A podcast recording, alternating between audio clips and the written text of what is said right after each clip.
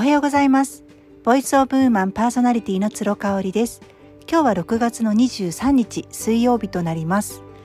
えっ、ー、とよく皆さんも好きなことをして生きていくとか好きなことを仕事にしようとかって聞いたことがあるかなと思います。そういった類の本たくさん出てますしそういうことをあのことをね言って言う方もたくさんいらっしゃると思うんですけれどもえっと私自身がね7年間というまあまあ長い時間好きなことじゃないことをずっとやり続けてきたっていう経験があるんですね。それはね経理の仕事を7年間やったんです。私はねもう根っからの文系女子でしてあのもう数字とか数学とか算数とかもうとにかく理系が嫌いなんですよ。なので大学でねよく経済学とか専攻されたりこう理系の方に進む方とかいらっしゃいますけどもうとんでもないっていう感じでしたね。そのぐらい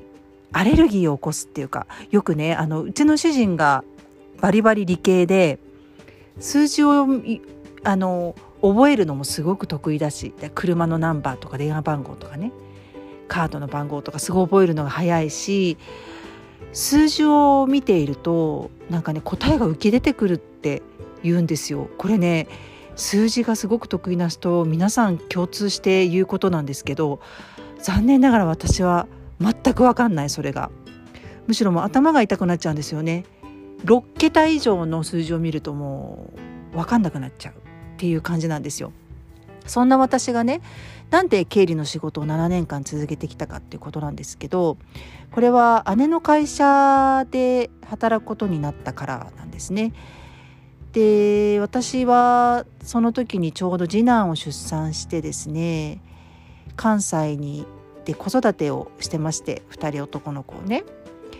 で仕事したいな社会に復帰したいなっていうふうに思っていたんですけれどもまあ主人もその時めちゃめちゃ忙しくって1ヶ月に1週間は海外。その他週に1回か2回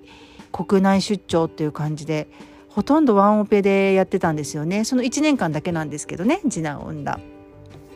他のあのそれ以降はもう主人も子育てすごいたくさん手伝ってくれるんですけど、まあ、最初の1が1年がそんな感じで主人もめちゃめちゃ忙しかったのでまあ無理だなと。こう会社員として戻るワーママするのはちょっと難しいなって思ったんですよね。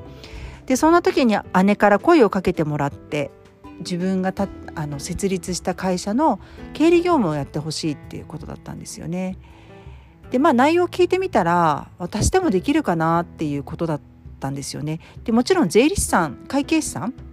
税理士さんかがつくので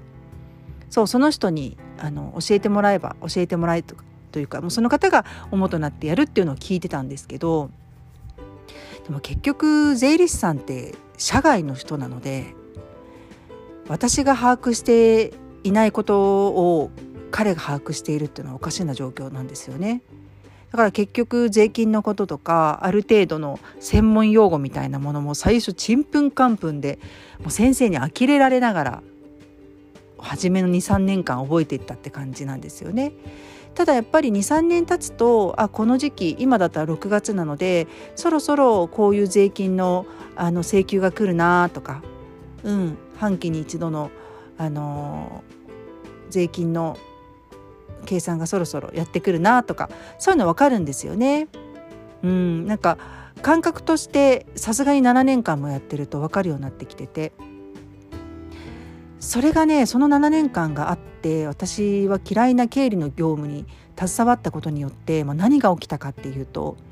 会社を起業するっていう選択を自分で取るんですよね。これねもしこの7年間の経験がなかったらちょっと難しかったかもしれないですね。まずその時点で経営イコール経理っていうところでいや私できないし経理ってなっちゃって諦めてたと思うんですよね。すごく自分がやりたいことがあったとしてもできなかった。まあ、経理の人プロを雇えばいいんですけれども私の会社の規模感からしてね誰かをあの雇うっていうのはちょっと無理だったんですよね。なのでまあ今でも起業して1年半経ちますけれどもあの社長1人の会社でやっております。ただやっぱりその7年間のね自分がやりたくはないけれどもやったっていうその経験の年数があるので自信っていうわけじゃないんだけれどもやっぱりね知ってるって安心できますよね。何か新しいことを進める時に5つ新しいことがあったとしてそのうちの2つ例えばやったことがあるもうプロではないしすごく得意なことではないけれども、まあ、その5つのうちで2つぐらいだったらやったことがあるしまあまああるよ知識があってあることがあったら人は進めますよね前にね。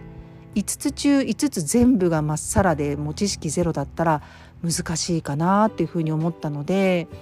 まあ、すっごい大変でしたけれどもそういう意味ではねチャンスをくれた姉にも感謝していますし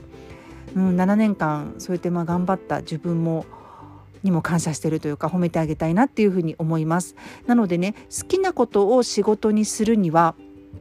自分が嫌いなことを経験しとくっていうのもインクルード含まれるんですよね。そこをね勘違いされてる方がもしかしたら多いのかななんて思って今日はこんな話をしてみました。